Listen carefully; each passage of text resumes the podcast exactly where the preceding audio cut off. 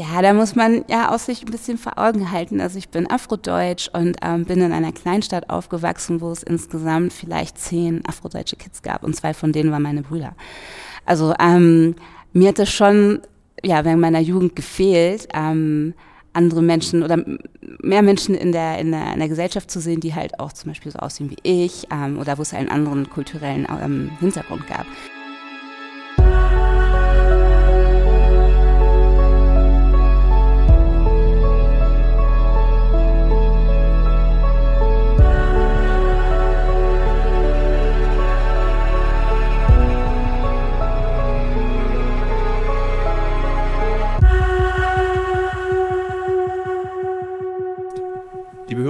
Liebe Hörer, herzlich willkommen zu einer neuen Folge des äh, Alles muss raus Podcasts äh, mit mir, Thilo Mischke.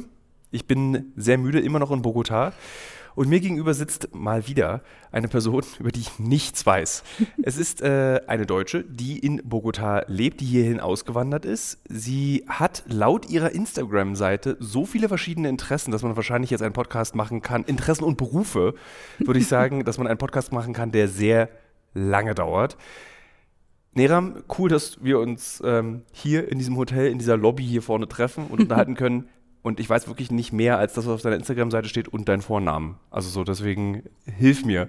Ja. Fangen wir ganz einfach an. Warum bist du nach Bogotá ausgewandert? Einer Stadt, bei der mir die Luft fehlt, selbst wenn ich anmoderiere, weil man so weit oben ist und es dauert so lange, bis man sich daran gewöhnt hat. Warum hierhin? Ähm, ja, also erstmal vielen, vielen Dank, dass ich hier sein darf. Ähm, ja, wie bin ich nach Bogota gekommen? Das ist eigentlich eine recht lange Geschichte, denn ähm, ich bin direkt nach dem Abitur aus Deutschland weggegangen, war erstmal in Frankreich, dann in ähm, Belgien und dort habe ich dann meinen heutigen Mann kennengelernt, sind dann in die Niederlande und ähm, von den Niederlanden dann aus nach Panama City. Und ähm, als ich dort dann mit unserem dritten Kind schwanger war, ähm, wurde mein Mann von mit seinem Job nach Bogota versetzt. Und ähm, ich fand das damals ziemlich cool, weil ich wusste, dass es hier traditionelle Hebammerei gibt. Mhm. Und ähm, ja, habe dann gesagt, klar, lass uns nach Bogota ziehen. Okay, ich fasse schon mal zu sagen. Gleich die erste Antwort ist, du hast äh, vier Kinder oder drei Kinder? Vier Kinder. Vier Kinder, du bist Hebamme? Ich bin Hebamme in Ausbildung, genau. Also hier gibt es traditionelle Hebammerei. Das kann man jetzt nicht so ganz vergleichen mit der Hebammerei, die man aus Deutschland kennt. Mhm. Es ist kein offizieller, vom Staat anerkannter Job, sondern Arbeit, sondern es ist ähm, ähm, etwas, was eher ancestral traditionell ist, was halt von Generation zu Generation über weitergegeben wird. Ähm, die Hebammen lernen eher empirisch und das ist eher ein Beruf, der halt in den indigenen Communities ähm, ausgeübt wird, in den ganz ruralen Bereichen ähm, hier in Kolumbien, wo halt meistens nicht so Zugang zu ähm, zum medizinischen System ist. Aber hier in Bogota gibt es halt auch ähm, urbane Hebammen, ja. genau, und ich bin hier in Ausbildung. Das finde ich total irre, weil ich vor im November letzten Jahres in Kanada eine indigene Hebamme kennengelernt habe. Ich glaube, die war so Mitte 20 und hat mir total begeistert davon erzählt, dass eben die Hebammerei ganz anders ist unter indigenen in, egal wo auf der Welt. Und ich habe zum ersten Mal in 42 Jahren davon gehört, dass es das überhaupt gibt. Und jetzt innerhalb von sechs Monaten höre ich zum zweiten Mal davon. Äh, was ist denn der größte Unterschied zwischen, sagen wir mal, so einer Hebamme im Krankenhaus Friedrichshain und einer Hebamme in Bogotá, die eben traditionell lernt? Also erstmal ich glaube, der größte Unterschied ist, dass ähm, hier die Hebammerei ähm, sehr holistisch ist, also ganzheitlich arbeitet. Ähm, also es wird nicht nur der Körper angeguckt und vielleicht die Emotionen, man guckt sich halt wirklich die spirituelle Ebene an, das Emotionelle und den Körper. Und ähm, die Frau oder die gebärende Person wird von, sagen wir mal, bevor ähm, so Konzeption oder ähm, also auch in Fragen von ähm, Fertility, ähm, Fruchtbarkeit ähm, ähm, begleitet, aber halt auch durch während der ganzen Schwangerschaft, während okay. der Geburt und im Wochenbett und sogar auch noch danach. Ähm, das ist schon mal einer der größten Unterschiede, würde ich sagen. Und zudem, ähm, dadurch, dass es eben hier kein staatlich anerkannter Beruf ist, ähm, gibt es keine Regulierungen. Das heißt, ähm, in Deutschland, wenn ich Hebamme werden möchte, dann muss ich studieren. Also jetzt gibt es ja das Hebammenstudium. Ich muss studieren und danach ist mein, meine Arbeit und meine Ausübung der Arbeit an ähm, gewisse Regelungen ähm, gebunden. Es gibt Dinge, die ich machen kann und Dinge, die ich nicht machen kann. Ähm, das ist hier nicht der Fall. Also hier kann man wirklich sich komplett die Zeit nehmen und die Frau oder die Gebärde so begleiten, wie es eben, wie die Person es eben benötigt. Ne? Äh, noch einmal ganz kurz zurückgesprungen. Du bist direkt nach dem Abitur, hast du Deutschland verlassen. Ja. Warum? Also Ähm, ich verstehe das, ich kann das ganz gut nachvollziehen, aber so, so direkt nach dem Abitur sofort weg und nie wieder zurückgekommen seitdem. Nein, also nur zum Urlaub machen, Familie treffen, aber zum, in, zum leben nicht mehr, nein. Wann hast du die Entscheidung getroffen? Ähm, also, du hast ja vorhin schon gesagt, ich habe viele Interessen und das war halt beim Abitur auch so. Es gab viele Dinge, auf die ich irgendwie Lust hatte, aber dann habe ich mir gesagt, ich möchte jetzt erstmal nach Frankreich und ähm, die Sprache von meinem Vater. Mein Vater kommt aus dem Tschad, aber ich bin nicht mit ihm aufgewachsen. Daher wollte ich das Französisch, was ich in der Schule gelernt habe, eigentlich mal richtig vertiefen und wirklich lernen. Und dann bin ich erstmal für ein freiwilliges soziales Jahr nach Paris gegangen und bin dann halt auch hängen geblieben. Also bin dann erstmal ja, knapp fünf Jahre in Paris geblieben, dort mein FSJ gemacht und dann dort studiert und ähm, ja, und habe mich dann daran gewöhnt, im Ausland zu leben, immer in einer Community, wo halt viele Menschen aus verschiedenen anderen Ländern und Kulturen waren. Und ähm, ja, das hat sich dann Ich einfach so lustig. weitergegeben. Wo, wo aus Deutschland kommst du her? Aus Nienburg-Weser, aus Niedersachsen. Oh, okay, also das, das flache Grauen in der Mitte Deutschlands. Ganz genau. Ähm, Sturmfest und erdverwachsen, wie wir sagen. Ich finde es immer so krass, dass, dass sehr, sehr viele Menschen, wenn sie Deutschland verlassen, das erste Mal realisieren, wie schwierig, aber auch gut Communities funktionieren, die so ganz unterschiedlich sind, wo so ganz viele verschiedene Menschen. Und Paris ist ja, hat ja zum Beispiel auch eine, eine riesige Community aus dem Afrika, vom afrikanischen Kontinent, ähm, Nordafrika, und das ist es funktioniert manchmal gut, manchmal schlecht. Ähm, aber ich finde es so krass, dass man erst im Ausland dann sieht, ah, es geht irgendwie, man kriegt es auch hin, man kann irgendwie zusammenleben und man kann voneinander lernen. Und offensichtlich war das für dich dann so, du bist geflüchtet. Es klingt für mich, als wärst du geflüchtet aus Deutschland. Ja, da muss man ja auch sich ein bisschen vor Augen halten. Also ich bin Afrodeutsch und ähm, bin in einer Kleinstadt aufgewachsen, wo es insgesamt vielleicht zehn afrodeutsche Kids gab und zwei von denen waren meine Brüder. Also ähm, mir hat es schon ja während meiner Jugend gefehlt, ähm, andere Menschen oder mehr Menschen in der, in, der, in der Gesellschaft zu sehen, die halt auch zum Beispiel so aussehen wie ich ähm, oder wo es einen anderen kulturellen ähm, Hintergrund gab. Und als ich dann nach Paris gegangen bin, klar, da war das dann erstmal so, so, wow, jeder, also unheimlich viele Menschen hier kommen aus verschiedenen Kulturen und ähm, ich konnte mich da irgendwie ein bisschen besser drin wiedererkennen. Würdest du sagen, dass man ähm, eigentlich schon, auch wenn man kurz nach dem Abi kommt, gar nicht weiß, was Freiheit ist, aber man sucht trotzdem schon nach Freiheit und geht dann woanders hin und findet sie? Mm, Ich glaube, das ist für jede Person anders. Für mich war es auf jeden Fall so, ja, ich musste, ich, ich musste erstmal raus und kann mich auch noch gut dran erinnern, als ich die erste Nacht dann in Paris in meiner WG da verbracht habe und echt gefühlt habe, so, ey, ich bin frei, ich habe so viele Möglichkeiten vor mir, das ist toll. Und hast du sie genutzt? Ja, natürlich. Was für Möglichkeiten waren das? Also was, was wurde dir, was, was äh, bot dir diese Stadt an, die ja legendär ja eigentlich ist, Ja. irgendwie was für Freiheitssuchende? Ach, einfach rausgehen, Leute treffen. Auch am Anfang, also ich meine, ich bin mit meinem Schulfranzösisch hingegangen, ich konnte aber natürlich nicht fließend sprechen, aber irgendwie habe ich es dann doch schnell hinbekommen, Leute kennenzulernen, mich einfach darauf einzulassen. Ich habe mich an Orten wiedergefunden. Ich weiß noch, einmal waren wir dann irgendwie nachts unterwegs und dann saß ich auf einmal in einem Auto mit dem ähm, Enkel ja, oder Urenkel von Django Reinhardt, weil ich ein paar Musiker kannte und so. Es gab halt immer so verschiedene irgendwie Momente. Ähm, sind natürlich auch viel rumgereist und ähm, ja, unheimlich viel über Musik halt, als ich auch, also gibt's halt auch so viel Verbindung dort Ja. und ja, nee, also Und de deine Brüder, sind die in Niedersachsen geblieben oder sind die auch? nicht in Niedersachsen geblieben, sind in Deutschland geblieben, aber sind dann auch hier und da mal ins Ausland gegangen, aber beide leben in Berlin.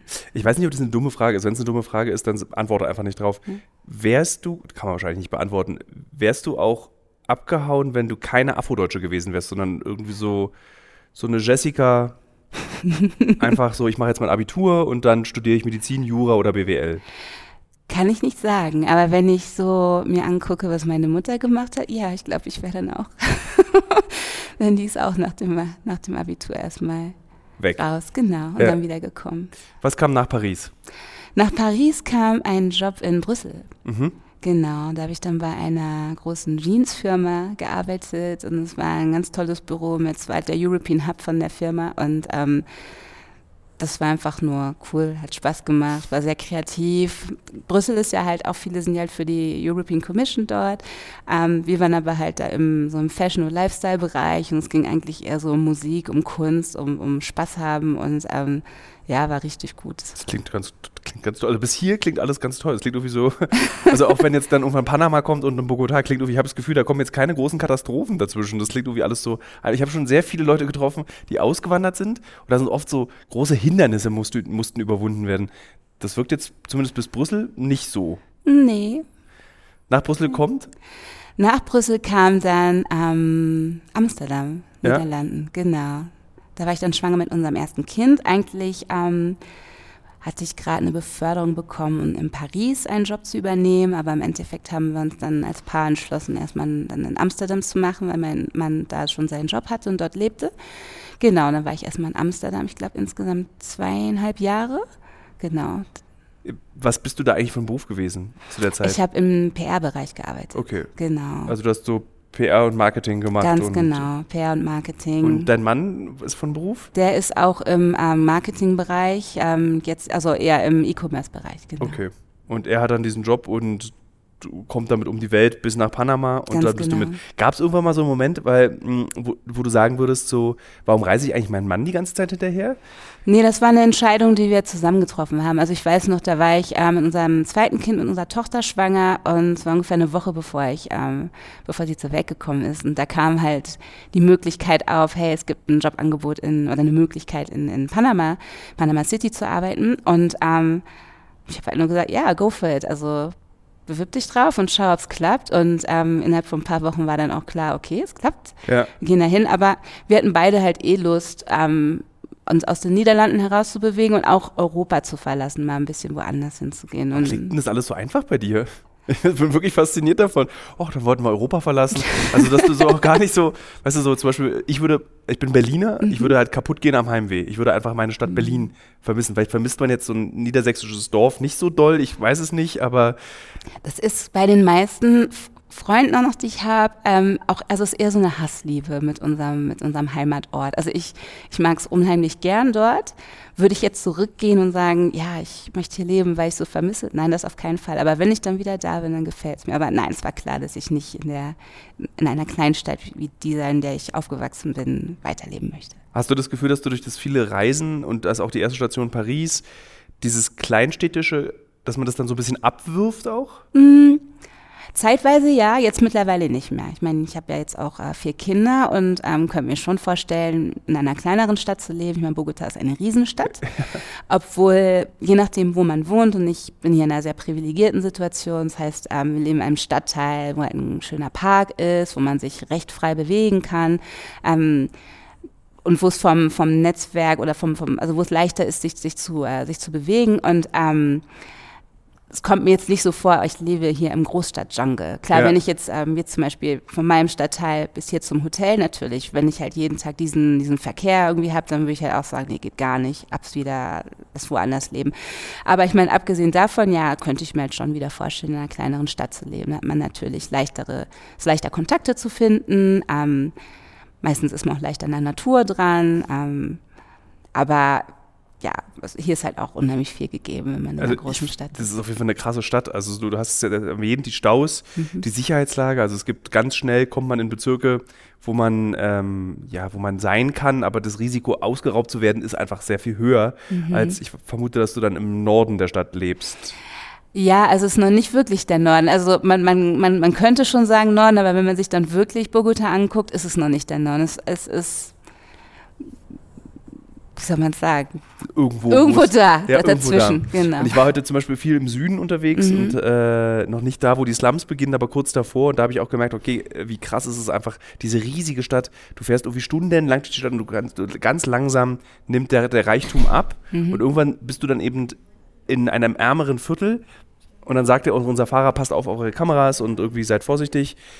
Ähm, du lebst halt in dieser Welt. So und Hast du nie Angst, dass du irgendwann mal falsch abbiegst, dass du, dass deinen Kindern irgendwie auf dem Weg zur Schule was passieren könnte?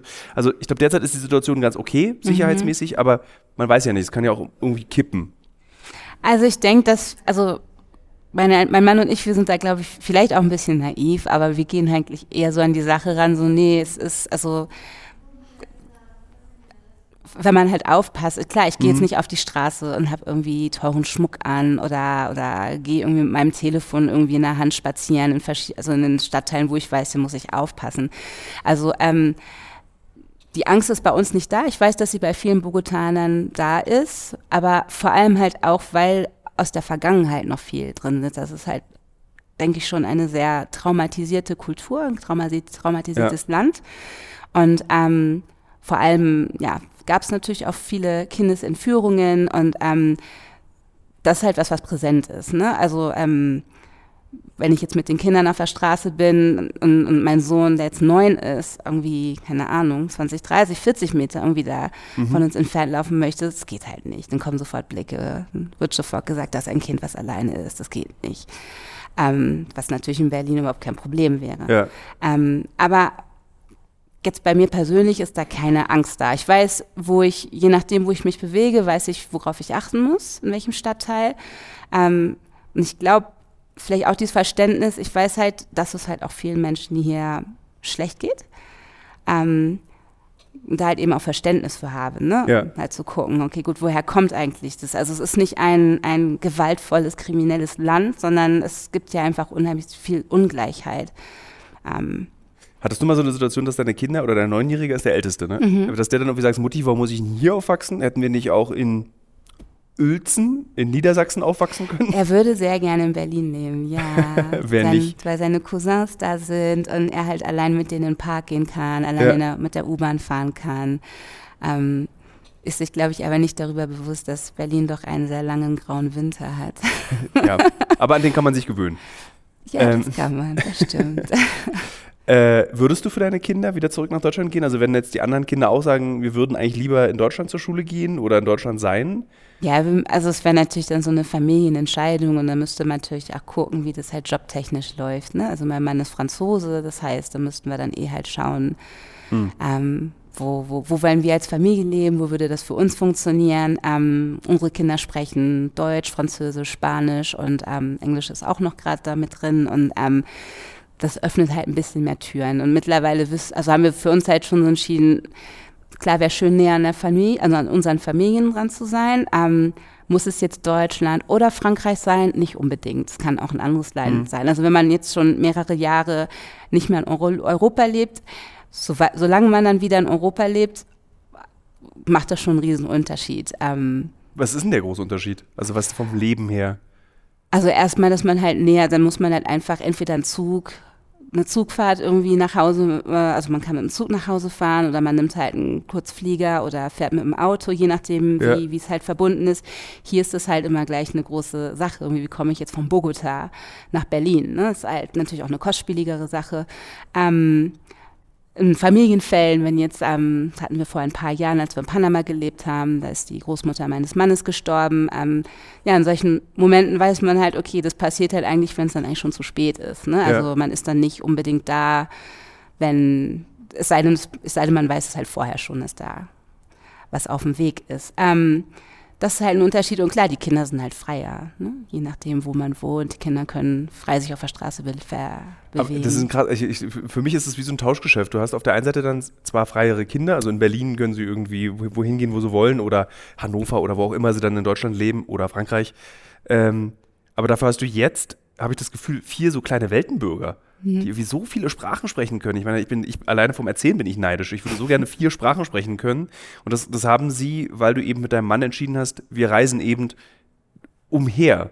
So, und geben den Kindern, das können die das schon schätzen? Oder ist es so wie Klavierspielen, dass man das erst, wenn man so 35 ist, schätzt? Nee, die, die, also vor allem unser Neunjähriger, der, der versteht das schon. Der weiß schon, dass das jetzt nicht, ähm, dass das schon was Besonderes ist, ähm, so viele Sprachen zu sprechen und ähm, dass das halt auch Tür Türen öff öffnet und ähm, auch die Kinder oder die, die Familien, die wir kennenlernen, viele haben halt auch schon in verschiedenen Ländern gelebt. Also da kommen halt dann auch verschiedene Geschichten, irgendwie, die geteilt werden und so. Und ähm, schon, also ich, ich denke schon, dass er das als eine Bereicherung sieht. Ähm, klar, gibt es auch für andere Leute dann das, wäre halt natürlich auch lieber irgendwie gerne bei der, bei der Oma oder bei den Cousins. Aber es ist halt so ein, muss man halt schauen, wie sich das in den nächsten paar Jahren entwickelt. Würdet ihr sagen, ihr seid Expats? Oder seid ihr jetzt Kolumbianer und wart davor Panama, Panamena? Äh, Panamena. Nee, also ja, eher Experts. Ich mag halt den, den Begriff nicht. nicht. so gerne. Deswegen habe ich dich aber auch gefragt, weil es einfach so ein, also man hat sofort so traurige, so Bankmitarbeiter, die um die ganze Welt geschickt werden und eigentlich dem Alkoholismus sich hingeben im ja, Kopf. Ja, und, und ich denke, es kommt halt auch damit rein, dass ähm, wenn man halt, sagen wir, vor allem aus europäischen Ländern kommt oder wenn die Hautfarbe heller ist, dann wird man zum Expat. Aber so dunkler die Hautfarbe und umso südlicher das Land, dann wird man halt zum Immigranten. Und ähm, deswegen mag ich das Wort eigentlich nicht so gerne, ja. Expat, weil es halt so was Klassizistisches hat. So. Ist es. Äh, ja. Die Frage, ich finde es tatsächlich interessant, dass dieses, deswegen, ich habe ihn ja in meinem Kopf, wenn du das Wort Expat sagst, ist es ein weißer Mann aus England meistens, mhm. der in Hongkong arbeitet. Genau. So, das ist für mich dieser Expat-Begriff. Und hart rassistisch. Also alle Experts, die ich getroffen habe, sind krasse Menschenfeinde, hassen das, was sie tun und hassen jeden Menschen, auf den sie treffen. Also es muss irgendwas sehr Negatives hat. Hab, so ist, ist natürlich, liebe Hörerinnen und Hörer, an dieser Stelle, ich übertreibe, es ist auch sehr pauschal, was ich sage. Ich bin mir ziemlich sicher, es gibt auch nette Experts, die keine harten Rassisten sind. Ähm, ja, die gibt es. Ja, die gibt es. äh, wie, äh, wie, ist es eigentlich? Ich habe vor kurzem gelernt, dass in Kolumbien die Vizepräsidentin eine Afro-Kolumbianerin mhm. ist. Und das ist was sehr Besonderes mhm. äh, für Lateinamerika und eigentlich auch für den Rest der Welt, um ehrlich zu sein. Ähm, spürst du in der Gesellschaft in Kolumbien weniger Rassismus, weil die Gesellschaft, ähm, besonders zum Beispiel an der Pazifikküste, sehr ähm, geprägt ist durch Afro-Kolumbianer. Heißt es Afro-Kolumbianer? Ja, es sind Afro-Kolumbianer, ja. genau. Also wie fühlt sich das Leben hier an, wenn ähm, das so ein wesentlicher Bestandteil der Gesellschaft ist? Also, dazu kann ich erzählen. Ich war nämlich in Buenaventura, in, ähm, der Hafenstadt ähm, am Pazifik, weil es dort eine große Community von ähm, traditionellen afrokolumbianischen Hebammen gibt. Ähm, ein paar von denen sind ähm, mehrere Male hier nach Bogota gekommen, haben uns getroffen und gab es hier irgendwie eine, eine, eine, Trade Fair, wo die ihre eigenen Produkte, ähm, ihre Medizin ähm, verkauft haben und halt natürlich auch gezeigt haben, was sie für Arbeit machen, kulturell. Ähm, da gab es Kolumbianer, die denen gesagt haben, wir wussten nicht, dass es schwarze Kolumbianer gibt. Okay. Das, ähm, sagen wir mal so, in Kolumbien, so was ich bis jetzt gesehen habe, in Kolumbien wird halt immer sehr gesagt, gern gesagt, nee, hier gibt es keinen Rassismus, ähm, denn wir sind ja alle gemischt. Also hier, alle sind hier mixed, ne? wir sind alle Mestizos, wir, die, Spanier sind gekommen, haben alles aufgewirbelt und wir haben halt alle irgendwie was Verschiedenes verschiedene DNA in unserem Blut. Ähm, wenn man sich aber dann das Land anguckt, sieht man, dass die ärmsten ähm, Bereiche des, des Landes, ähm, entweder sind es Menschen schwarzer Hautfarbe oder ähm, ja, dunklere Hautfarbe. Ähm, und umso reicher ein Bereich, ähm, umso heller die Menschen. Es ist auch in Kolumbien ist es tatsächlich sehr krass, was meine eigenen Erfahrung ist. Du bist in Bogotá, was irgendwie aussieht, wie als hätte jemand eine spanische Stadt irgendwie ins Hochgebirge gebastelt mit Hochhäusern. Und es fühlt mhm. sich an, eigentlich auch wie eine europäische Stadt. Könnte mhm. eine große europäische Stadt sein. Und wenn du in den, ähm, nach, in den Westen Kolumbiens fährst, äh, ich erzähle das auch ein bisschen den Hörerinnen und Hörern nicht, die, du weißt es ja, ja dann siehst du auch diese Stelzenhäuser. Du hast, du, ich hatte zum Teil das Gefühl, krass, das sieht aus wie Lagos. Und ich bin aber in Kolumbien und das ist einfach so ein enormer Unterschied zwischen arm und reich. Ähm, das ist schmerzhaft, wenn man das sieht. Also das, da wird auch, da gibt es gar keine Bemühung, das zu überwinden in Kolumbien. Das ist einfach so. Der Westen des Landes ist einfach arm und es bleibt auch so. Und ein Großteil, ich glaube 95 Prozent der Menschen dort sind Afro-Kolumbianer. Ganz genau. So, und das ist irgendwie dann auch krass, dass es dann in einer Gesellschaft, die so gemischt ist, es immer noch so segeriert wird. Das ist irgendwie, irre. Irgendwie nimmt mir das dann auch mal so die Hoffnung, dass man es irgendwie, man kriegt es einfach, selbst wenn man es nicht mal hier hinkriegt. So, wie soll man es dann überhaupt hinkriegen? Na, es ist ja halt eine Form von, ich meine, Colorism ist ja eine Form von Rassismus, ne? Also halt, die, die, die Spanier sind hier in das, in das Territorium hergekommen und haben hier natürlich dieses, das, das, das System des Rassismus umgesetzt und implementiert und, und gesagt, umso heller die Hautfarbe, umso besser bist du angesehen. Und umso dunkler, umso weniger Rechte hast du. Und gibt es ein ganz tolles Buch, das heißt Pigmentocracies, was halt die verschiedenen, also halt Rassismus und Colorism in den verschiedenen ähm, mittel- und südamerikanischen mhm. Ländern beschreibt. Und ähm, da liest man das auch nochmal ganz klar raus, dass ähm, die Afrokolumbianer damals so gut wie gar keine Rechte hatten. Und ähm, ja, und heutzutage, wenn man halt guckt, das sind halt die, die, die Orte hier im Land, wo es halt wirtschaftlich äh, wo halt, ja, ja.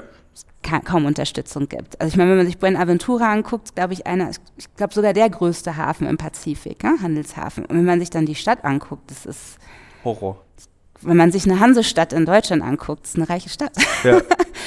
Und ja. Also, ich mein, ich, also der, der Westen war für mich Handel mit Kokain, Hm. Fisch und das war's. Und Mhm. Militär, ganz viel Militärpräsenz ist dort. So, das sind diese drei Dinge, die ich im, im Westen Kolumbiens und was krass ist, unfassbar schön. Also was die Natur so und schön. äh, diese Pazifikküste, weil ich glaube, das ist auch so ganz unberührt, weil Mhm. sich dann auch Touristen nicht hintrauen, weil sowieso eben dieser verlorene Teil Kolumbiens ist. Glaubst du, dass das durch die Vizepräsidentin sich ändern wird, dass es dort einen wirtschaftlichen Aufschwung geben wird? Kann sie die Interessen vertreten? Das kann ich dir nicht genau sagen. Also, wie soll ich sagen? Ich denke, ich, ja, ich habe halt auch in den fünf, fast fünf Jahren, die ich jetzt hier lebe, auch ähm, mitbekommen, dass hier halt die Konflikte auch sehr komplex sind. Also es ist halt nicht so, okay, da kommt jetzt die Vizepräsidentin, die aus der Community ist und die da was vorantreiben kann. Also es ist ja teilweise auch in der Community mit drin. Also wie du auch schon meintest, ne, es gibt halt den, ähm, es gibt den Drogenhandel, die Narcotraficantes, aber dann gibt es halt auch ähm, ähm, die, die, die Nachkommen der FARC. Ähm, also es ist halt sehr, es ist halt Ja. sehr komplex und sehr miteinander verwoben und auch, finde ich, gar nicht so leicht zu verstehen, wer jetzt wo am Hebel sitzt, um halt zu gucken, ähm, wieso geht's hier nicht aufwärts. Das ist auch in Kolumbien für mich ganz, als ich das erste Mal hier war, da hatte ich noch so einen Brief von den FARC. Da waren die FARC noch an der, nicht an der Macht, sondern sie hatten sozusagen die Urwaldgebiete unter Kontrolle und hatte dann so einen Zettel, auf dem drauf stand, irgendwie, irgendwie Thilo Mischke und seine Crew dürfen hier durchfahren und dürfen über Kokain berichten. So, das dürfen sie machen. Und ich war dann immer nicht so, sind das nicht eigentlich die Guten? So, aber sie, eigentlich sind sie auch nicht die Guten, sondern sie bringen auch Leute um und entführen und irgendwie so. Und nur weil sie eben mit Kuba zusammenarbeiten und die möglicherweise Linken sind, heißt es nicht automatisch, sie versuchen etwas zu verbessern, sondern am Ende haben sie auch wirtschaftliche Interessen. In diesem Fall, das Kokain spielt eine große Rolle in diesem Krieg.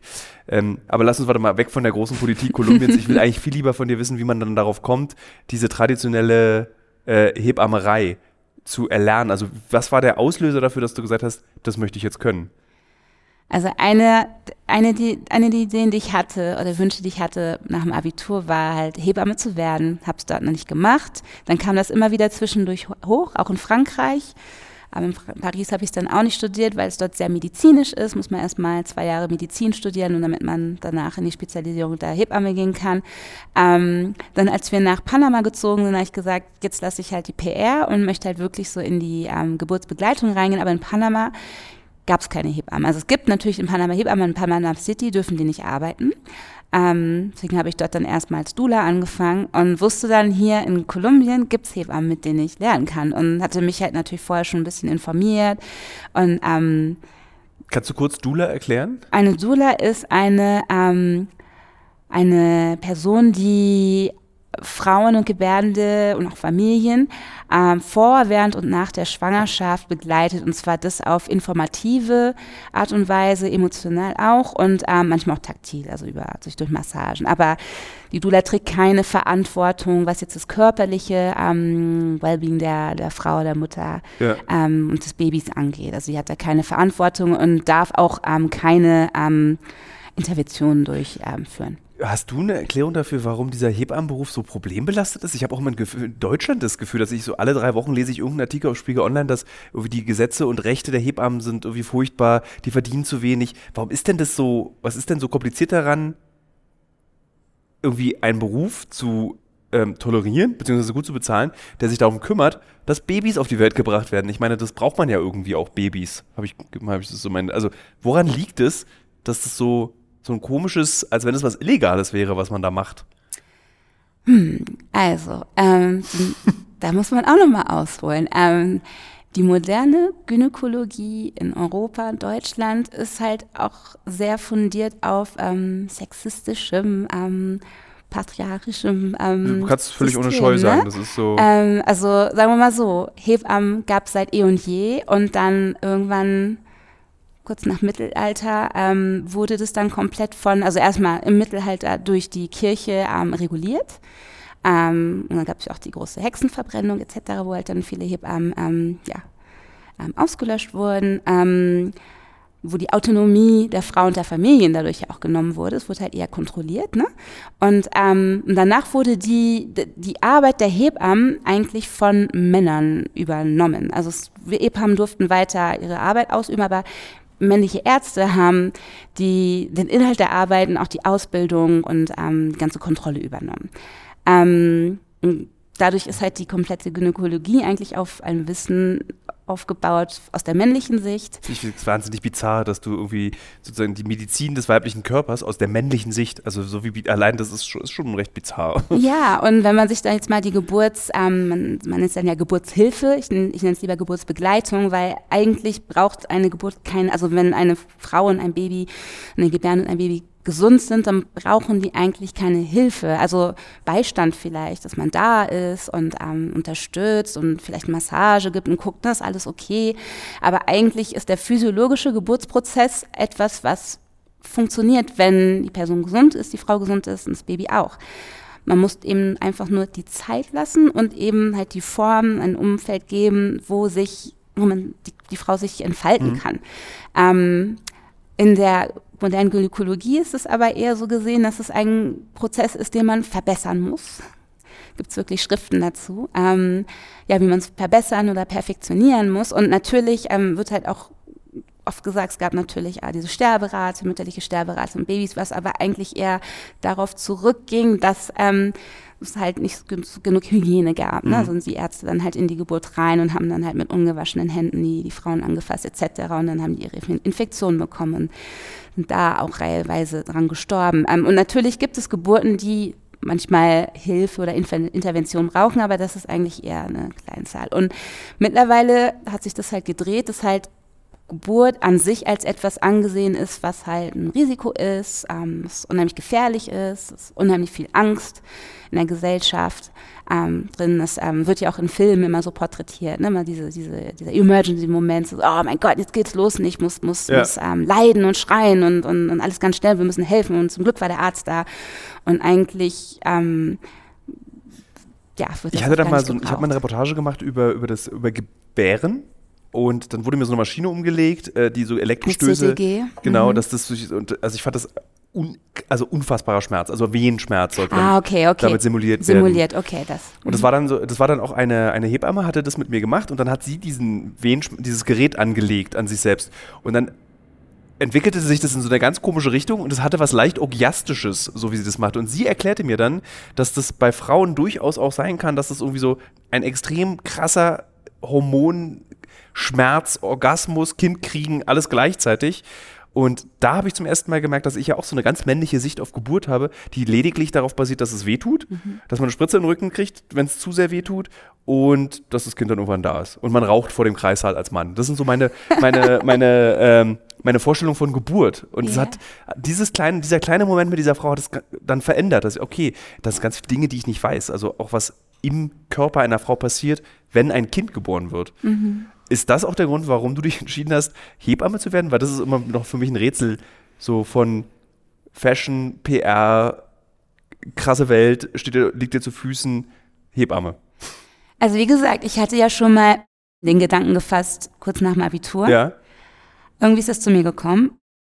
Und ähm, aber danach, ja, dann es dann auch, da hatte ich dann nämlich in der Buchhaltung. Ich habe Wirtschaftsbuchhaltung da gelernt und fand das so, so, so grau und schrecklich und habe gesagt, ich muss was machen, was halt wirklich am Leben dran ist. Und dann kam halt wieder hoch, so Hebammerei. Ähm, aber danach natürlich so erste Schwangerschaft, erste Geburt, zweite, dritte, da war ich dann halt drin. Ja. Ich gesagt, ich kann nicht mehr raus. Ich möchte das machen. Ähm, ja, es ist, also wie, wie du es auch gerade gesagt hast, ähm, wenn der Geburtsprozess in Ruhe gelassen wird, dann entstehen, dann schüttet der, der, der Körper so, so einen Cocktail an Hormonen aus, sage ich dann auch immer die, den, den Frauen und Familien, wenn ich die begleite, das es ist halt nicht so, hey, ich, ich, es tut mir weh, als würde mir jemand im Bauch hauen oder mich schneiden oder so, sondern es sind halt ganz spezielle Sensations, Gefühle, äh, Gefühle. genau, ja. die da, die da hochkommen. Und klar, das kann, es kann auch schmerzhaft sein. Die Frage ist natürlich, dieser Schmerz ist ja auch wichtig, denn durch Schmerz bewegt man sich und kommt in andere Positionen, was dann halt auch dabei hilft, dass sich alles besser öffnen kann, besser das Baby tiefer sinken kann. Ähm, also all das hat eigentlich so seine Ordnung und seinen Grund, dass das passiert. Und ähm, ja, also ich war bei, bei, bei Hausgeburten, wo eine Frau dann später im Wochenbett gesagt hat, so, ich habe das Gefühl gehabt, das war wirklich wie ein, wie so ein ganz langer Orgasmus. Aber der ist dann nach der Geburt dann geendet. Und, okay. so. und sie hatte bei der ersten Geburt einen Kaiserschnitt gehabt. Da hat man hat sie unheimlich viel ähm, Gewalt unter der Geburt auch erfahren. Also das war eine ganz schlimme Erfahrung. Und danach dann eben diese, diese vaginale Geburt nach Kaiserschnitt zu Hause. Und ähm, ich habe ich, also ich hab Videos von ihr noch gesehen und, und sie, sie hatte einfach nur die Venen auf so eine unheimlich angenehme, aber auch angenehme, aber auch lustvolle Art und Weise veratmet. Das war, das war richtig. Das geiles Fach, Fachworte. Ja. Die Venen veratmen.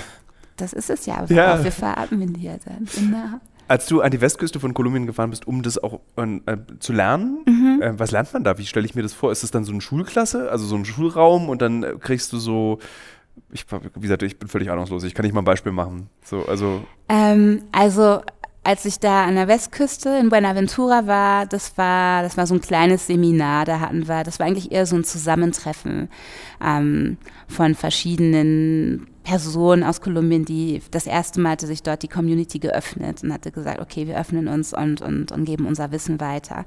Ähm, das war eigentlich eher so ein Weitergeben von Geschichten. Klar gab es verschiedene Themen, wo gesagt wurde, okay, die gehen wir jetzt heute an oder zeigen hier und da und was. Aber da muss man auch ein bisschen wegkommen von dem Lernen, wie wir es so aus der Schule, aus, aus mhm. Deutschland oder aus Europa kennen. Ähm, wie gesagt, hier wird eigentlich eher über Geschichten Wissen weitergegeben. Ähm, ich habe auch hier mit einer Schule aus der Muisca Community, das sind die, das ist die indigene Community hier aus der, aus dem, aus dem ganzen, ja, aus, hier aus Bogota, aus diesem Territory. Ähm, den habe ich das anderthalb Jahre gemacht und da sah halt Lernen so aus, dass wir uns von Freitagabend die ganze Nacht über getroffen haben, den Samstag, Samstagnacht bis Sonntagnachmittag. Und nachts wurden eigentlich von unserem Mentor immer die besten Geschichten erzählt, wo man am meisten gelernt hat. Und tagsüber haben wir dann Dinge so wie Massagen gemacht oder mit Heilpflanzen gearbeitet und so. Ist das dann sowas wie, ähm, wenn das Kind eine Steißgeburt wird, müsst ihr das und das machen oder ist es so ganz anders? Wird das auch mit ganz anderen Vokabeln irgendwie bes besprochen? Ja, das, ähm, das ist einer der wenigen Wörter, die ich aus dem Geburtskosmos kenne. Steißgeburt. ähm, ja, also sowas kommt natürlich da auch hier und da hoch. Aber ansonsten, ähm, wie gesagt, es ist jetzt auch nicht so, dass wir halt nur vor allem, so ist es, glaube ich, ähm, wenn ich, wenn ich, ich hoffe, ich drücke mich da richtig aus, wenn ich jetzt, wenn ich mir das Hebammenstudium in anderen Ländern angucke, da wird halt dann auch erstmal ganz viel geguckt, so, okay, was ist halt der normale Geburtsprozess, aber wie, was sind halt auch die ganzen Risiken, all die, die, die Dinge, die, die schief laufen können. Ähm, und bei uns ging es ja vor allem halt auch erstmal um das Verhältnis zum Tod, ähm, wie war unsere eigene Zeit ähm, im, im, Bauch unserer Mutter, wie war unsere Geburt, also halt ganz viel bei uns selbst aufzuarbeiten. Mhm. Ähm, wir haben auch sehr viel über halt die, die, die, die, die Gesundheit und den Zyklus von, von jungen Mädchen, von Frauen gesprochen. Ähm, weil wie gesagt, es wird halt von Leben eigentlich bis Tod begleitet und nicht nur für den, was jetzt die, was jetzt äh, Schwangerschaft, Geburt, das, Wenn du das, während du mir das erzählst, ich höre dir aufmerksam zu, aber ich denke gleichzeitig nach, mhm. spüre ich eigentlich, wie eben ähm, in Europa das aberzogen wurde. Also dass die Geburt etwas Rationales ist, mhm. das eben wirtschaftlich auch betrieben wird. Das muss mhm. ganz schnell gehen, Kind raus, fertig, nächstes Kind. Mhm. Und dass dieses ganze, also ich bin überhaupt kein spiritueller Mensch, aber dass dieses ganze, zur Geburt gehört der Tod ja auch dazu. Ganz Und zur genau. Geburt gehört irgendwie auch so viel mehr dazu, was man, glaube ich, auch verhandeln sollte mit Müttern und Vätern und Geschwistern von diesem, ich meine, glaube, das ist ja so eine fundamentale Änderung im Leben eines Menschen. Ähm, dass es eigentlich lustig jetzt mir deutlich gerade wird, während du es mir erzählst. Ja, also in, in Deutschland, in Europa, auch in den USA wurde halt komplett so das Spirituelle von der Geburt getrennt. Ähm, wie gesagt, man fokussiert sich eher auf den Körper. Wenn jetzt Hebammen arbeiten, wird halt auch noch das Emotionale, manchmal auch das, das Spirituelle mit reingenommen, muss man immer gucken, wie man das hat. Ähm, aber ähm, klar, jetzt so im Klinischen, im, im, im, im Bereich ist es natürlich schwierig, das halt umzusetzen, ja. weil es, wie gesagt, darum Wusstest geht. du das alles schon, als du in der Schule warst? Weil du meintest ja, dass du es schon im Abitur hattest, du wolltest du Hebamme. War dir das schon da klar oder war das so ein Gefühl, dass das deine Berufung wird? Es war halt so eine Stimme in mir. So eine Stimme, die halt meinte, okay, gut, hier Hebamme, mach doch Hebamme. Und ich fand, ich habe mich da voll gut mitgefühlt. Aber dann dachte ich auch so, nee, aber jetzt dann hier. Und, und damals war das dann auch irgendwie schwierig. Es gab, glaube ich, auch nicht so viele Plätze an diesen paar Hebammenschulen, die es gab und so. Und dann dachte ich auch, nee, ich, ich, ich gehe jetzt erstmal raus. Ich will jetzt erstmal weg. Ähm, aber ähm, ja, wenn ich jetzt so rückblickend gucke, war das eigentlich Ja. so, ja, okay, eigentlich war schon vorgelegt, geht der Weg schon geebnet. Würdest du sagen, dass du das Leben, was du lebst, richtig lebst? Also du lebst im richtigen Leben gerade und machst alles so, wie du es dir vorstellst? Ja, total. Das ist krass selten, dass Leute das sagen können, dass sie, dass sie ihr Leben so leben, wie sie es sich vorstellen. Ja, ich, äh, ich bin auch sehr dankbar dafür, dass ich da die Möglichkeiten hatte und dass ich auch, auch so auf diesem Weg der, der, der traditionellen Hebammerei sehr viel aufarbeiten konnte aus meiner Vergangenheit und da eigentlich einfach sehr im Reinen mit mir bin und ähm, weiß, was ich möchte, was ich nicht möchte, was mir gut tut, was nicht. Und ähm, Hast du das geschafft, möchte. auch weil du gegangen bist? Ja, auf jeden Fall. Also ist dieses Auswandern ein Weg, sich selbst zu finden, nicht mal im spirituellen Sinne, sondern einfach auch sich zu verstehen, zu lernen und zu wissen, was man will. Ganz genau das. Und ähm, es hat mir auch dabei geholfen, auch wieder zurückzukommen. Also letzten, letzten Herbst bin ich dann mit den Kindern für ein paar Wochen nach Deutschland zurückgekommen und ähm, es war auch nochmal so ein krasses Erlebnis, war im Herbst und ähm, hier gibt's ja keinen Herbst. Also Nee. ich meine, klar, hier gibt's Herbst. Hier ist eigentlich fast jeder Tag irgendwie ein Mix aus Frühling und Herbst. So. Ähm, aber halt dieser, dieser goldene Herbst, wie wir den irgendwie in, in Deutschland dann auch mal haben, ähm, das hatte ich so lange nicht mehr geha- gehabt und da kamen so viele Kindheitserinnerungen wieder hoch und Gerüche. Wie und, riecht Deutschland? Und, oh, schwierig. Das kommt ja drauf an, wo man Wie riecht Deutschland bei dir zu Hause? Nach Tee. Ja, bei uns gibt's immer Tee. Es riecht. Es riecht nach schwarzem Tee. Ja. Und wie riecht Bogotá? Bogota riecht wie, wie, wie die Luft nach einem ähm, starken Regenfall. Finde ich. Ist Wenn es so, lustig. so frisch ist. das ist, ich bin seit vier Tagen hier und du hast wirklich alle für verschiedene Versionen von Wetter. Und das Schönste ist wirklich dieses, äh, wenn es warm war kurz und dann geregnet hat und es riecht dann immer so ganz kurz nach diesem Sommer. So, und dann geht es wieder weg und dann hast du schon wieder die nächste Jahreszeit. Also du hast vollkommen recht, man hat so ganz viele Jahreszeiten an einem Tag. Das ist sehr reizvoll. Ja. Ist Kolumbien die letzte Station? Aber ich gehe nicht davon aus, dass Kolumbien die letzte Station ist. Ich weiß es nicht. Gerade sind wir gerade, also mein Mann fühlt sich hier sehr wohl, mir geht's hier gut, den Kids geht's auch gut. Also wir, also gerade, vor allem jetzt auch so nach den, nach den zwei, drei Jahren Pandemie, wo halt auch viel irgendwie so dran stand, so gehen wir weg, geht's woanders hin, ähm, was passiert. Aber jetzt sind wir gerade hier so, dass wir sagen, nee, uns geht's eigentlich gut, uns gefällt's hier. Auch kulturell, die Menschen sind unheimlich offen, sind unheimlich freundlich. Mhm. Ähm, man geht auf die Straße sagt sich, alle sagen sich Hallo. Ähm, ja, Ja, dann nicht nach Berlin ziehen. Dann ist Berlin keine Option. Das hatte ich mit meiner Tochter. Meine Tochter, die, die sagt Frauen gerne auf der Straße, wie, wie schön die sind. Und die freuen sich dann hier und sagen, ach, vielen Dank, ist voll lieb. Und hat sie es in Berlin gemacht und dann kam halt so, wie, was will, wurde da so schräg geguckt, so wie, was, warum sagst du mir das? und sie meint, warum guckt die Frau denn jetzt so? Ich, so, ich weiß es nicht, wahrscheinlich nicht gewohnt. Andere Mentalität. Wir sind ja, also ich bin zumindest sehr verwöhnt, was so Altwerden betrifft. Und lustigerweise sage ich immer, ich will eigentlich in Deutschland alt werden, weil die Bedingungen da eigentlich am allerbesten sind. Also du kannst, hast gute medizinische Versorgung. Ähm, macht man sich darüber jetzt auch schon Gedanken? Also machst du dir, so können wir hier alt werden? Na, da denken wir noch nicht dran. Also ich glaube, so vom Klima her könnte ich es auf jeden Fall. Ja?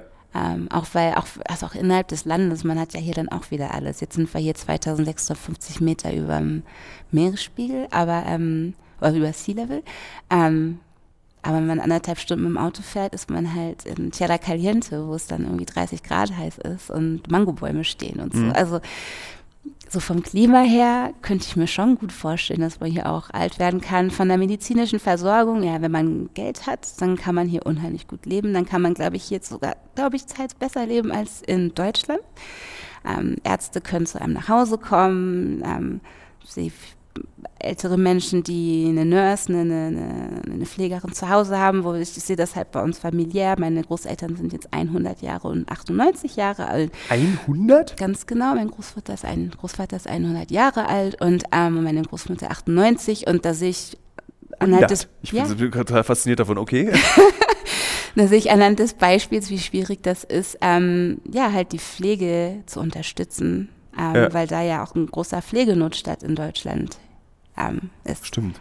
Ja. Ähm, also ich glaube, da haben wir auch oft dieses Bild, so, ey, wir haben ja eigentlich alles und so, aber wenn man dann wirklich drin ist in der Realität, ähm, lese ich und höre ich bei vielen auch, dass es eigentlich gar nicht so leicht ist, da die Unterstützung zu bekommen oder die Hilfe. Und da kommen wir dann ja auch wieder zurück auf das Problem der Hebammen in Deutschland. Also ich glaube, so was das Gesundheitssystem angeht in Deutschland, wird unheimlich viel kaputt gespart, mhm. ähm, Prioritäten falsch gesetzt und ähm, ja, und da, da haben wir eben den Notstand der Hebammen. Ich habe das, dass mir Frauen schreiben, hey Neram, ich suche eine Hebamme. Und ich habe hier und da meine Kontakte, aber mhm. bei ganz vielen ist es so, dass die 20, 30, 40 Hebammen anrufen, wenn sie ihren Schwangerschaftstest haben und keine finden. Mhm weil die keine Kapazitäten mehr haben oder gesagt haben, nee, ich, ich habe jetzt meinen, ich arbeite nicht mehr als Hebamme, das lohnt sich nicht für mich. Was ist denn die Konsequenz, wenn es einfach keine Hebammen mehr gibt? Ähm, die Konsequenz ist bei vielen, dass sie dann einfach ähm, in der Klinik gebären, ähm, aber natürlich nicht wissen, wer dann dort Dienst hat. Ähm, die, die jemanden finden, ähm, klar, ja. eine Beleghebamme dann in der Klinik oder zu Hause, aber es gibt auch mittlerweile immer mehr die Tendenz, dann allein zu gebären. Ja was dann wahrscheinlich auch, also du sagst ja, dass das, dass etwas was Schlimmes passiert, ist eher das kleinere Risiko. Man, ich habe, wie gesagt, ich, so, ich, ich, die Vorstellung, alleine zu gebären. Also ich stelle mir gerade vor, ich bin mit meiner Freundin oder Frau zu Hause und sie kriegt ein Kind und ich muss dann da alleine neben ihr stehen, während sie, ich glaube, ich würde einfach direkt umfallen. Also so. Ja, die Sache ist ja, dass bei, bei Frauen und Familien, die alleine gebären, das sind meistens die Menschen, die sich glaube ich, am meisten informieren, was Geburt angeht mhm. und was Risiken angeht und was angeht, äh, was, also diese Selbstbestimmung und ne, zu wissen, was muss ich tun, falls das und das passiert. Aber das halt schon vor der Schwangerschaft oder während der Schwangerschaft machen und halt dann auch gucken, dass sie halt wirklich mit sich im Reinen sind und ähm, körperlich gesund sind und halt zu wissen, dass da nicht irgendwas passiert während der Geburt. Das Wissen, was du dir hier angeeignet hast, könntest du das auch in Deutschland anwenden? Als Hebamme nicht. Äh, auch nicht heimlich? Also ich weiß, dass zum Beispiel die Frau in Kanada macht das heimlich. Mhm. So, sie geht in die Reservate und gebiert dann dort mit, zusammen mit den schwangeren Frauen Kinder.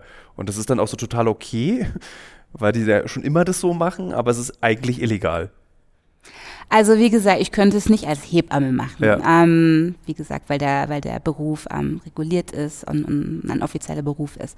Ähm, als Dula wäre das natürlich was anderes, ähm, weil Dulas können Alleingeburten begleiten.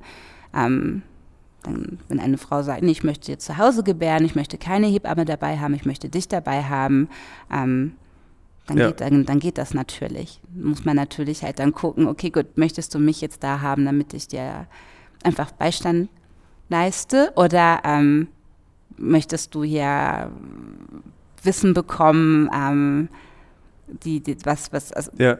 Was ja dann eigentlich wieder, wenn es eine Alleingeburt ist, eigentlich dem das wieder widerspricht. Weil eigentlich ist ja eine Alleingeburt nicht, macht das selber. Ich brauche da niemanden, der eingreift. Ist das eigentlich eine, so eine, so eine, äh, das klingt gar nicht nach Arbeit eigentlich, was du da erzählst, sondern das klingt nach so einer, so, so funktioniert das Leben. Also, dass Frauen Frauen unterstützen, wenn sie Kinder bekommen.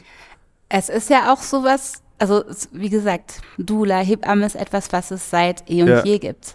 Klar gab es halt immer auch die, die, die Frauen und es waren dann die Hebammen, die halt mh, mm, ein gewisses Händchen, ne? also so eine Leidenschaft, sehr starkes Wissen, also so, so, so, so ein, ähm, wie nennt man es nochmal, ähm, Herrschaftswissen zu? Nee, es, äh, mir fehlt das Wort, ist mir entfallen. Auf jeden Fall, denen es liegt. Hm? Ja. Denen es liegt und die sich dann da, die dann von der Community anerkannt, an, anerkannt worden. So, nee, du bist die, die wirklich da halt sich auskennen und der wir da komplett vertrauen. Aber eigentlich haben Frauen seit eh und je in, in der Umgebung von anderen Frauen. Ist dann das Ziel für dich, davon auch leben zu können? Also finanziell damit Geld zu verdienen oder ist es für dich, nee, ich will das einfach machen? Das heißt, Geld spielt da gar keine Rolle und der, die Einnahmen, was auch eine super privilegierte Aussage ist, wenn man das sagen kann. Total. Äh, aber geht es da auch ein bisschen um Geld verdienen oder geht es wirklich nur um dieses die, die, die Geburt zu begleiten, die Frau zu begleiten? Eigentlich, also als erstes geht es mir darum. Natürlich ist es dann auch schön, ähm, Geld zu verdienen. Wenn ich das hier zum Beispiel sehe im Westen bei den afrokolumbianischen Hebammen, die meisten der Familien, die die begleiten, können die gar nicht bezahlen. Ähm, da wird dann aber eher getauscht oder wird mhm. geguckt, okay, gut, kann ich dir was anderes geben? Ähm, und da wird dann geschaut, okay, wie können wir die Hebammen andersweitig unterstützen? Ich jetzt hier, ähm, ich als Dula arbeite, ähm, Natürlich mache ich das auch gegen Entgelt, kommt aber auch darauf an, wer da kommt. Manchmal sind es auch ähm, Familien da, da, da ist dann kein Geld da und dann versuche ich halt trotzdem, ähm, die begleiten zu können. Ähm, aber ich möchte auch jetzt für mich persönlich diesen Beruf wenn man es Beruf nennen möchte, auch nicht komplett nur auf das, die Begleitung der, der, der Geburt ja. festlegen. Also mir macht es auch unheimlichen Spaß, Frauen und Personen in sexuellen und reproduktiven gesundheitlichen ähm, Fragen zu begleiten. Jetzt wenn es zum Beispiel um Endometriosis geht ähm, oder Myome, ähm, Dinge, wo sie oft mit der Schulmedizin sich nicht so geholfen fühlen, ähm, da begleite ich halt auch und ähm, das hilft so ein bisschen auszugleichen. Das ist halt, das halt diese diese schöne Begleitung während der Schwangerschaft und Geburt halt nicht so ein Fokus und auch nicht zur Arbeit wird. Mhm. Weil klar, wenn, das ist ja auch, glaube ich, teilweise das Problem, wenn man halt den Beruf dann festlegt, so du bist jetzt Hebamme und du sollst als Hebamme arbeiten oder am besten noch in Schichtdienst und eine Geburt nach der anderen und kannst die Frau jetzt gar nicht ähm, eins zu eins so begleiten, wie du möchtest, sondern hast da drei, vier, fünf Frauen ähm, in einer Nacht, die du begleiten musst, dann, dann wird das auch zu sehr anstrengender Arbeit. Und das sind ja eben diese Arbeitsverhältnisse, ähm, mhm. über die sich die Hebammen in Deutschland und mittlerweile auch in Frankreich beklagen und sagen, das geht so nicht. Wir können der Frau oder der Gebärden gar nicht gerecht werden und wir selbst sind auch total ausgelaugt. Und zudem verdienen wir echt nicht genug Geld hiermit. Ja. Du hast so viele Leben, hast du schon ein Leben auf die Welt gebracht? Oder bist du noch in der Ausbildung? Darfst du das sagen? Ich weiß gar nicht, also, ähm, ich bringe ja nicht das Baby auf die Welt, das macht ja die Frau. Also, äh, Aber ich war, du, ich war dabei. Du ja, warst dabei, du hast also genau. also so, du, ähm, du selbst führst, auch wie du selbst sagst, auch ein ganz tolles Leben. Was hast du über das Leben gelernt, wenn du auf dein Leben guckst und auf diese ganzen kleinen winzigen Leben, die da vor dir auf die Welt gekommen sind? Was lernt man da über das Leben? Mm, Respekt. Unheimlich viel Respekt, vor allem auch für all die, die vor uns gekommen sind. Ähm, weil ich da halt auch mal wieder sehe, so eine Begleitung in der Schwangerschaft, Geburt, Wochenbett, wie viel da eigentlich hochkommt, auch bei der Frau oder bei den Familien. Auch manchmal sieht man das dann bei den Babys, was da eigentlich für Geschichten erzählt wird, werden oder wenn es dann heißt, diese Seele, die ist eigentlich schon, die war, das ist, eine, das ist eine, das ist eine alte Seele, eine Seele mit ganz viel Geschichte, die ist ja. da ist. Wie gesagt, da gehen wir jetzt sehr ins Spirituelle rein. Aber ähm, ja, unheimlich viel Respekt, sehr viel Demut auch. Ähm, Vertrauen ja, vertrauen Sie in den Fluss des Lebens. Weil das Leben ist halt auch etwas, was ich hier mit der, vor allem in der Muisca-Community ähm, gelernt habe, dass eben eigentlich so wie das Natursetting, das Ökosystem um uns drumherum eigentlich so ein, wie eigentlich ein Spiegelbild davon sind. Ich finde es total irre. Du bist die erste Person, die, mit der ich mich unterhalte, die ausgewandert ist und die nicht sozusagen ich habe irgendwie das spießige Deutschland hinter mir gelassen, ich habe eine finanzielle Option wahrgenommen, ich hab, konnte mich verwirklichen, irgendwie äh, konnte eine Bäckerei aufmachen oder so, sondern das, das ist so ganz andere Motive, warum du existierst in dieser Welt. so habe ich das Gefühl. So finde ich ganz erstaunlich. So Danke. überrascht mich sehr. ja, irgendwie ist das mein Weg. Genau, irgendwie ist das mein Weg geworden. So, und dem bin ich gegangen und gehe noch weiterhin. Und wie gesagt, bin halt auch in einer sehr privilegierten Situation, dass ich das machen kann. Ähm, ähm, habe vier wundervolle Kinder, um die ich mich kümmere, mit denen ich auch so viel lerne. Ähm, und dass ich halt eben hier bin und während ich Mutter sein kann, lernen kann und auch von den Familien, die ich begleite, ja. so viel lernen kann und halt eben auch an diesem, ich finde, Kolumbien hat halt auch was sehr Spezielles, irgendwie, irgendwas hat halt diese Erde hier. Ich finde, die ist sehr, ja. sehr geladen und deswegen kommen halt auch ähm, viele Personen aus anderen Ländern und wollen halt hier lernen, irgendwie, weil man halt merkt, hier ist halt was, genauso wie mit Mexiko, da ist halt auch. Das ist total lustig. Ich glaube, die, die meisten Hörerinnen und Hörer, und du wirst es vielleicht auch noch kennen, dieses Erdkundegefühl. Wenn du so auf die Karte guckst im Atlas und dann siehst du Südamerika mhm. und dann fühlen sich alle Länder eigentlich, Südamerika ist irgendwie eine Suppe, kennt man ja nur vom, aus dem Atlas und mhm. aus, von, von einem gelangweilten Erdkundelehrer, der dir irgendwas da vielleicht erzählt. Mhm. Beziehungsweise ich hatte einen sehr guten Erdkundelehrer. Ähm, und dann kommst du aber nach Lateinamerika und du reist durch Mittelamerika, du reist durch Südamerika und du stellst einfach fest, jedes Land, noch so klein, ist einfach wahnsinnig unterschiedlich zu dem anderen Land. Also es ist, ähm, ja, es ist einfach total faszinierend. Also von El Salvador über Honduras, über Kolumbien, Venezuela, äh, Argentinien, Chile, Peru, die fühlen sich alle unterschiedlich an die Länder. Mhm. Und ich finde das sehr beeindruckend. Ja, irgendwie. und dann im Land ja auch noch einmal. Ja. Ne? Also wenn du jetzt hier in Bogota bist oder nach Medellin reist, nach Antioquia ähm, oder eben an die Küste oder am Pazifik, also überall ist das Land halt auch nochmal komplett anders. Ne? Aber wenn man ehrlich ist, ist Deutschland ja eigentlich auch so. Also ich bin ja als Berliner, ich habe, äh, ich glaube, das habe ich in diesem Podcast schon mal erzählt, ähm, habe hab ich zum ersten Mal Deutschland eigentlich kennengelernt, als Corona ausgebrochen ist, weil wir dann so einen Corona-Film gemacht haben und ich durch Deutschland zum ersten Mal gereist bin. Also ich kenne die ganze Welt, aber mein eigenes Heimatland kenne ich überhaupt nicht. Und dann ist mir aufgefallen, wie unterschiedlich Deutschland auch ist. Mhm. Also wie unterschiedlich es aussieht, wie unterschiedlich die Menschen sind. Und für mich war, also für mich hörte eigentlich Deutschland so an dieser Ostberliner Grenze auf. So vielleicht noch ein bisschen Brandenburg. So, das mhm. war es mehr nicht. Und ich war auch ganz fasziniert, dass, dass nichts gleich ist. Egal, wo man auf der Welt ist. Irgendwie alles ist immer anders und durcheinander. Und irgendwie ist es auch cool. Voll. Und das lernt man, glaube ich, wenn man so wie du auch sich bewegt auf dieser Welt. Ja, das stimmt.